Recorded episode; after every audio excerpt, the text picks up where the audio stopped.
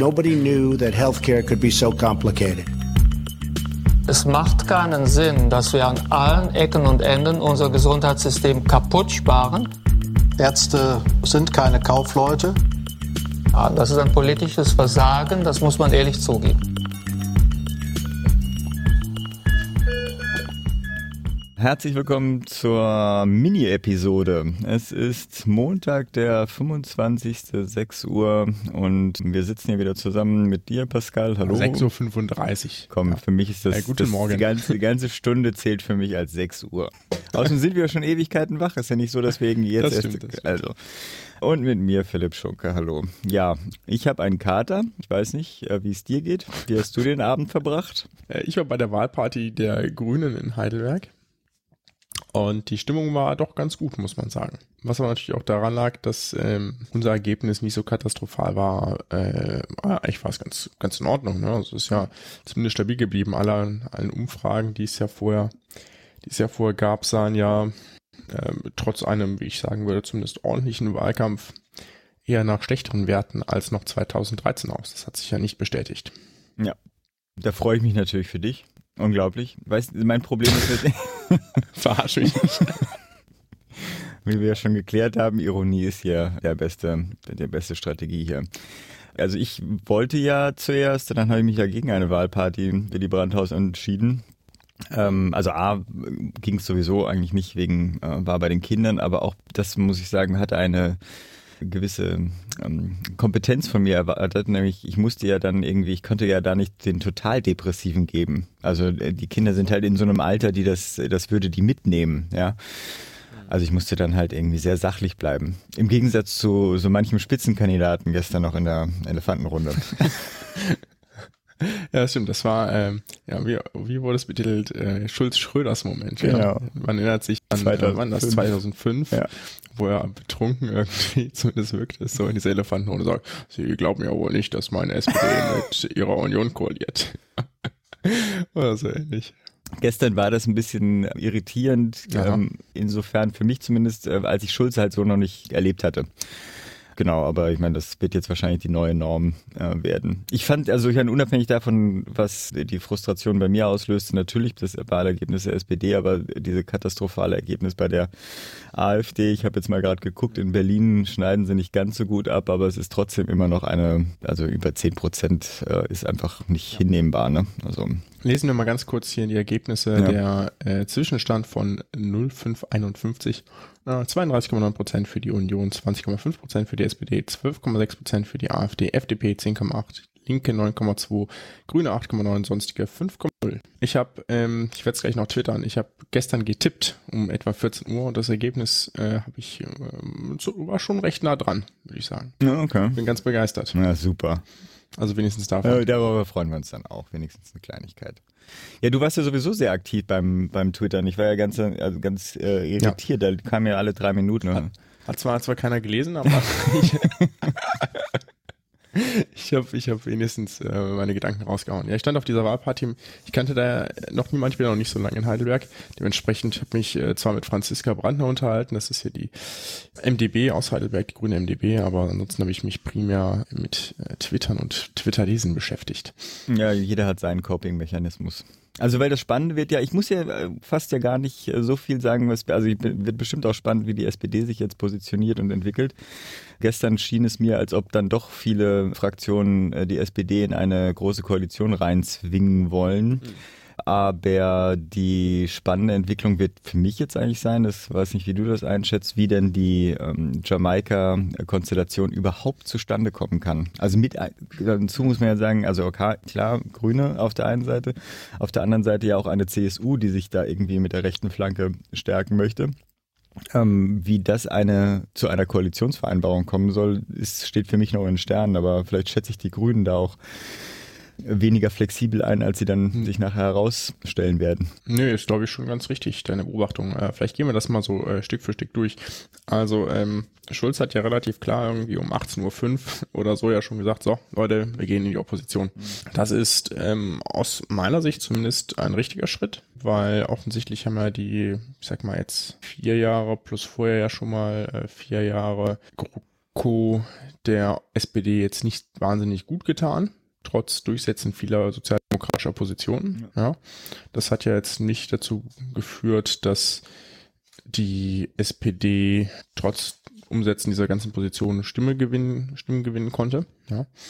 Ähm, was auch sehr, sehr erstaunlich war, das war ja eigentlich immer so ein, ja, fast schon eine Regel des deutschen Politikbetriebs, dass die größere Partei mhm. in einer GroKo Stimmen behält oder gewinnt. Das ja. ist ja dieses Mal auch krass nicht passiert, ne? sondern die Union hat ja auch 8,5 Prozent verloren. Ja, das ist ja schon sehr, sehr viel. Dementsprechend haben sich ja wohl die SPD-Spitzen schon mittags geeinigt, dass man jetzt in die Opposition geht. Das war ja auch schon vorher von anderen mhm. Äh, auch mal diskutiert worden. Ich hatte auch mal gesagt, das wäre eigentlich mal sinnvoll für die SPD, damit die sich ein bisschen erholen kann. Äh, was ich damit sehr gut finde, ist, dass die SPD, wenn das denn so kommt, voraussichtlich Oppositionsführer ist und nicht die AfD. Genau. Ja, weil sie die stärkste Kraft ist. Das hat äh, wichtige Rollen im Bundestag, Bundestag ja. im parlamentarischen Betrieb. Ne? Unter anderem, dass sie eben auch auf die, zum Beispiel auf Regierungserklärung der Kanzlerin antworten, ja, und die AfD da nicht den prominentesten Redeplatz bekommt. Also was. Ne? Also das sind schon, das ist, finde ich, schon auch verantwortungsvoll. Ne? Man kann zwar darüber streiten, ob man Koalition abwählen kann, weil rein so rein Wahltheoretisch geht das mhm. natürlich nicht, aber zumindest ist die Message, die von dieser Wahl ausgeht, mit insgesamt irgendwie äh, 13 Prozent äh, Verlust jetzt ähm, nicht gerade ein Zeichen dafür, dass man die große Koalition äh, fortführen sollte. Ja. Was ich besonders krass fand, war der Absturz der CSU in Bayern. Ja. Die CSU in Bayern hat ja beim letzten Mal irgendwie knapp 50 Prozent der Stimmen in Bayern geholt. Und dieses Mal waren es ja irgendwie 38, ne? Mhm. Das ist krass. Ja, also 12% Verlust stärker noch als der Bundestrend, deutlich stärker als der Bundestrend. Das äh, hat oder wird dafür mutmaßlich dafür sorgen, dass äh, Horst Seehofer jetzt so völlig frei dreht, ja, mhm. beziehungsweise nach rechts abdreht. Ja. Der gestern schon irgendwie von einer von einer offenen rechten Flanke gefaselt, ja, als würden wir uns wieder im Weltkrieg befinden. Und äh, das lässt er darauf schließen, dass er sich noch stärker nach rechts positionieren will. Äh, was ich für Quatsch halte, weil offensichtlich, er hat sich ja schon deutlich rechts der Union positioniert und es hat ja nichts genützt. Er hat ja noch stärker verloren als die Union im Bundestrend. Ja. Ja, es gibt ja auch die These, dass überhaupt diese äh, Diskrepanz innerhalb der, in der, innerhalb der Union die AfD ja auch erstmal stark gemacht hat, also indem er mhm. in diese gleiche Kerbe gehauen hatte. Und macht ja auch Sinn, also äh, Probleme zu, äh, zu benennen, für die man eigentlich, für deren Lösung man eigentlich selbst äh, verantwortlich wäre, äh, lässt natürlich der Opposition, in dem Fall dann der AfD, dann auch freien Raum.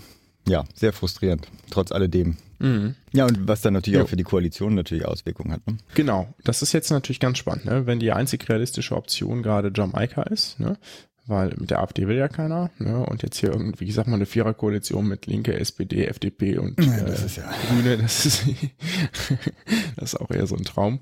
Ja, äh, nicht mal ein Traum, nicht mal ein, ein Albtraum. Genau. ja, aber das ist äh, nicht, nicht realistisch. Dann ähm, stehen natürlich da alle mit dem Rücken zur Wand, ja, weil ich glaube, niemand möchte Neuwahlen in dieser Situation. Ja. Mhm. Das heißt, es werden schwierige Verhandlungen. Das bedeutet aber auch, ähm, gerade mit, also gerade aus meiner Sicht, wenn die Grünen der kleinste Partner sind, kann man am wenigsten umsetzen. Ne? Dennoch kann man jetzt Maximalforderungen ohne Ende an die mhm. CDU stellen und CSU, weil natürlich das die einzige Option ist. Ja. Mhm. Aber die CSU wird das jetzt eben gerade jetzt nicht mitmachen wollen, mhm. weil die sich ja noch abgrenzen wollen. Ne? Das genau. ist also, es werden sehr, sehr, sehr, sehr schwere Verhandlungen.